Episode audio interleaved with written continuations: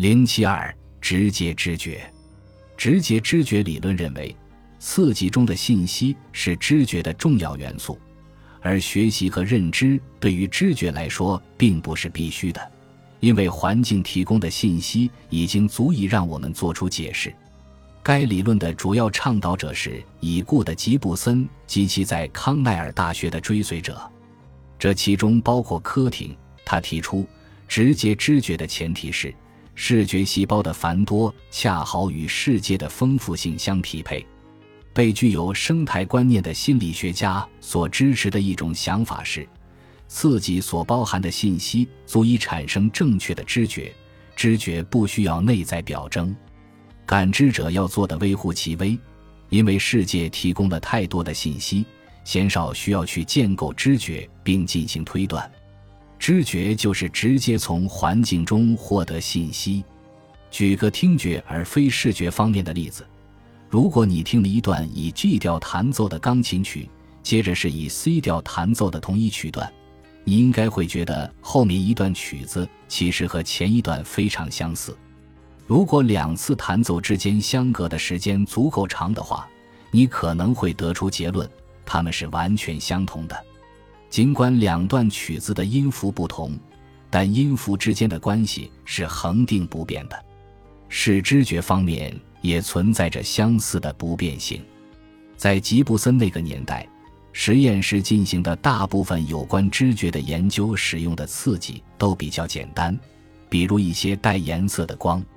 然而，吉布森曾推断，实验室中探究的那些诸如线条透视。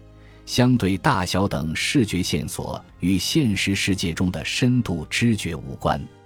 他在二战期间参与选拔飞行员时取得了支持性证据。他发现，在驾驶飞机时，那些在深度知觉测试中得分较高的飞行员，并不比测验成绩较差的飞行员好。由此可见，传统意义上的深度线索对于不足以完成现实情境中的知觉。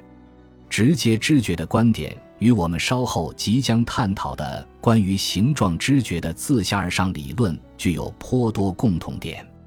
这两个知觉理论都具有众多热情的拥护者，而且至少从表面上看，他们代表了两种截然相反的、不可调和的观点。然而，从另一个分析的层面来看，两种理论与其说是对立的，不如说是相互补充的。知觉的建构理论从直观上看是正确的，毕竟当你为阅读而感知书页上的文字时，是因为你具备了单词的语义知识，从而理解了它们的含义；当你注视一件艺术品时，能够感知到其意义，是因为你知道有关艺术家所用材料和所处情境的信息。这些知觉的例子看似依赖于知识、经验和学习。这些过程引导着我们的注意，并与心灵中的内部表征相融合。另一方面，还有什么能比知觉更有资格强调其感受器中信息的完整性？还有什么能比知觉更简单、自然、直接的产生，而不需要复杂的内部表征与繁复迂回的信息加工路线？在我们看来，两种理论均很好的阐明了知觉。只是他们侧重于不同的加工阶段。直接知觉理论对于我们理解知觉的重要性有两点：第一，它引起了我们对于感觉刺激重要性的注意。它提示我们，这种加工是简单的、直接的，而且认知与知觉都是自然的、有生态意义的现象。该立场与第一章中讨论的认知进化视角相吻合。第二。如果说直接知觉可能会帮助我们理解对感觉印象的一些早期知觉的话，建构性知觉理论则有助于理解感觉印象是如何被理性的大脑所理解。人类在知觉现实时表现出来的演绎推断能力，不仅有助于理解不完整的刺激，而且对于物种生存而言也是必要的。本集播放完毕。感谢您的收听，喜欢请订阅加关注，主页有更多精彩内容。